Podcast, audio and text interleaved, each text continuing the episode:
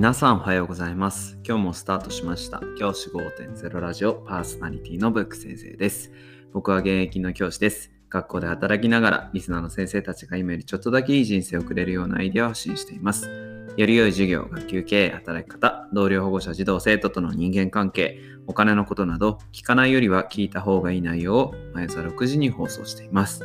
通勤の後から10分間聞き流すだけでも役立つ内容です。一人でも多くのリスナーの先生たちと一緒に良い教師人生を送ることが目的のラジオです。今回のテーマは宿題におすすめな課題という話をしたいなと思っています。昨日のラジオで宿題に関してはやあってもいいという話をしてきました。ですがそのやる内容については児童生徒が考えられる自分で考えながら活動できるようなものにしようという話をしてきました。何かをずっと練習させたりとかそういったことではなくてあの機械的な学習ではなくて何か考えながらできるような課題にするといいという話をしました。じゃあ今日はどういうふうな課題がいいのかっていう話を実際の具体的なもので話をしたいと思っています。まずですね僕がいいなと思ってるのは考える課題考える宿題です。例えばなんですけど僕はですねおすすめなのがこれなんですけどおすすめはテスト予想問題を作りましょう。これですね。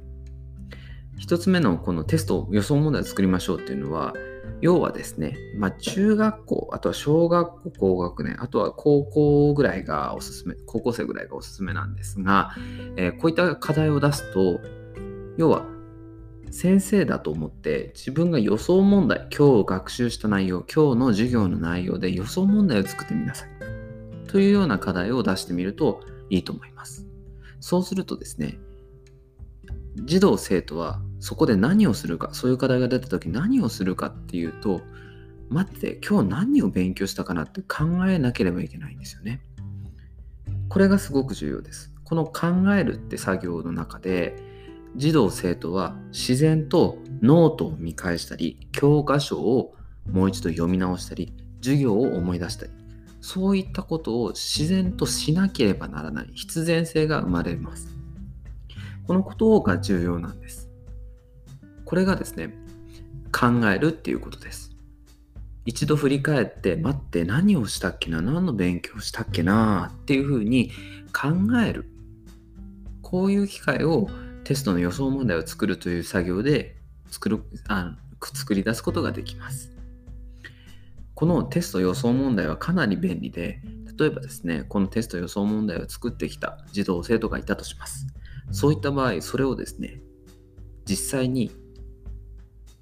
学級の児童生徒で試してもらうってことなんですよね。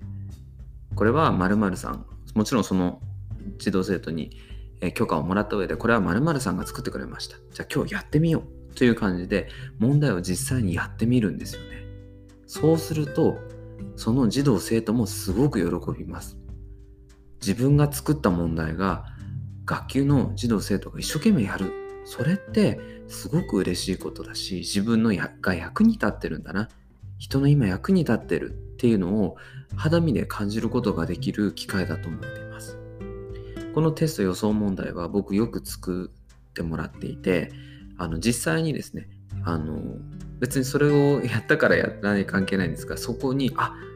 実際に出す問題あるなっていう問題があったりするんですよね。あとは単元テストとかの問題の中で、実際にその児童生徒が作った問題とほとんど同じような問題が出たりします。ですから、この予想問題を作るっていう作業は、その考えた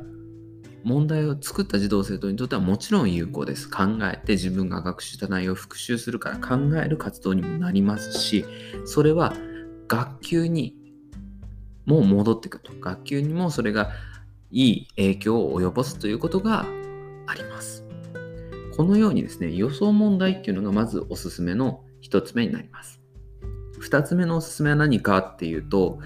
これもおすすめなんですが、授業をしてみようっていうことです。先生ノートを作ろうっていう活動名前なんですが、これはですね、授業をもし自分がするとして、その授業前に授業の準備をする段階で作るノートを実際に作ってみようっていう話をします。これもなかなか面白くてですね、普段先生方が授業されている授業と似たような感じでこう授業を展開されたりする児童生徒もいますし自分がオリジナルで授業を作るという生徒もいます。児童生徒もいます。これはですね何がいいかっていうと授業を構成するにあたって必要な重要なポイントを考える活動があるんですよね。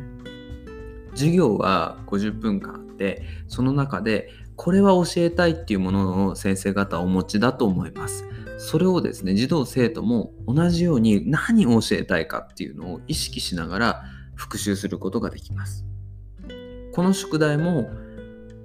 そのやった、その宿題をした児童生徒ももちろん考える時間となって復習になります。それをですね、また同じように先ほどの予想問題、テストの予想問題と同じように学級でシェアします。学級の児童生徒にもこういう授業案を考えてくれたから先生も同じようにやってみるねっていうふうにしてあの、まあ、全部はやらなくてもいいんですけどその考えてくれた児童生徒のノートをもとにこうじ私がその代わりに授業をしてみるっていうのもやったことがあります。そうするとですね、その児童生徒、作ってくれた児童生徒はめちゃくちゃ喜びます。先生が思い通りに動いてくれた。これはやっぱり嬉しいですよね。そして、その授業をして、児童生徒、他の児童生徒の役に立ったかもしれない。この感覚も嬉しいですよね。こういったように、学級の中で自分がやったこと、自分がした宿題が役に立ったんだなっていう感覚って、その次の宿題につながるんですよね。ぜひこのような予想問題であったり授業ノート作りのようなものをしてみてはいかがでしょうかじゃあ今日はこの辺で起立で着席さようならまた明日